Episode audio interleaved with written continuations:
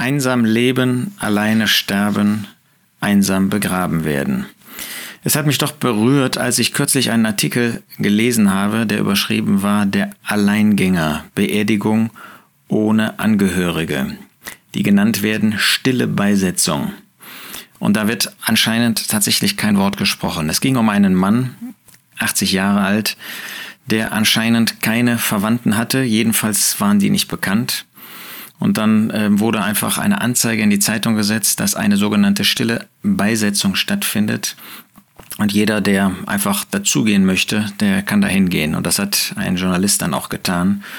Und ähm, hat dann im Blick auf diesen sogar über 80-Jährigen, der in seiner Wohnung verstorben ist, ähm, dann an dieser Beisetzung, an dieser stillen Beisetzung beigewohnt. Da ist ein Mensch zu Grabe getragen worden, den keiner von denen kannte, die dann bei der Beisetzung dabei waren, allein. Warum hat mich das berührt? Weil wir merken, dass es Menschen gibt, geben kann, die einsam sind. Das wissen wir, das ist ja irgendwie keine Neuigkeit.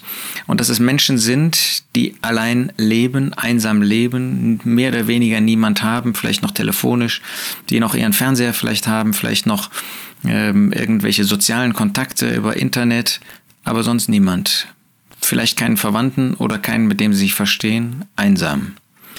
Und wie gehen Sie mit der Situation um? Sie verkriechen sich dann oft, sie verschließen sich, man sieht sie kaum noch oder überhaupt nicht mehr.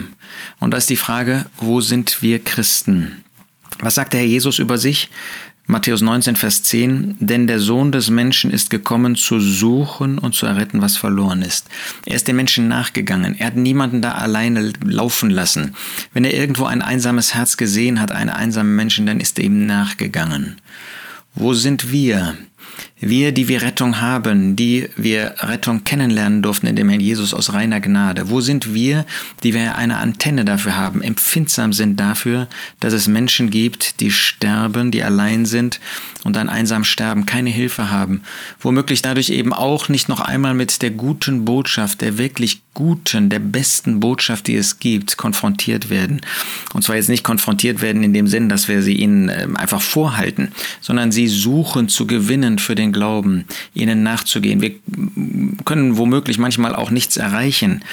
Aber ist das nicht eines dieser guten Werke, von denen der Apostel Paulus schreibt, da ein Blick auf eine Witwe Zeugnis hat in guten Werken, wenn sie der heiligen Füße gewaschen, wenn sie Bedrängten Hilfe geleistet, wenn sie jedem guten Werk nachgegangen ist. Haben wir da ein Auge für, ein Ohr für, ein Empfinden für, wenn wir in unsere Nachbarschaft hineinschauen?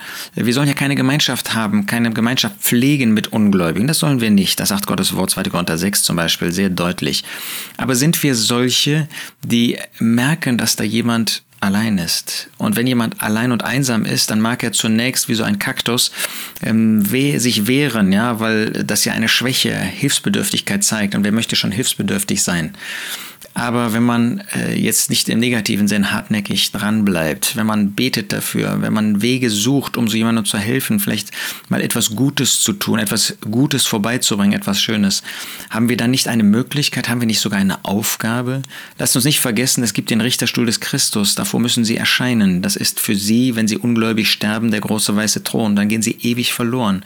Es ist nicht der Mühe wert, gerade im Blick auf solche, von denen wir nichts erwarten können dann für uns, aber denen wir einen Weg in die Ewigkeit, in die Glückseligkeit äh, sozusagen ebnen können. Allein Gott, allein der Herr Jesus kann natürlich zur Errettung führen. Aber wo sind wir, wir Christen, wir, die wir eine Hoffnung haben, wir, die wir Glück haben in unserem Leben, ich meine nicht Glück gehabt haben, sondern wahres Glück genießen können, wo sind wir, die wir ihnen nachgehen, um ihnen den Weg zum Himmel wenigstens noch einmal in Liebe vorzustellen? Mich hat das irgendwie schockiert. Habe ich eigentlich noch eine Kenntnis davon, was in meiner Nachbarschaft, vielleicht in deinem Kollegenkreis, vielleicht äh, unter deinen Mitschülern, Mitstudenten los ist? Vielleicht sogar in deinem örtlichen Zusammenkommen, der örtlichen Gemeinde, der örtlichen Versammlung. Haben wir ein Empfinden, wo da Einsame sind, die einfach mal jemanden brauchen, der ihnen zuhört, der nicht gerade mit der ersten, äh, mit dem ersten äh, Mal dann auch die Botschaft los wird, sondern einfach mal zuhört, was sie zu sagen haben. Wir haben eine große Aufgabe, wir haben ein großes Zeugnis. Der Herr hat uns hier gelassen, auch dafür, nicht nur dafür, äh, nicht mal in erster Linie dafür, aber doch auch dafür und ganz besonders auch dafür. Lasst uns dieser Verantwortung mehr nachkommen. Was für eine Herrlichkeit wird das sein, im Himmel solche wiederzutreffen, die auch so einer vielleicht ungewöhnlichen Weise den Weg in den Himmel gefunden haben. Vielleicht kurz vor Schluss, so wie dieser Räuber am Kreuz des Herrn Jesus. Er war ansprechbar. Er hat diesem Mann noch ein Zeugnis gegeben, das ihn in den Himmel geführt hat.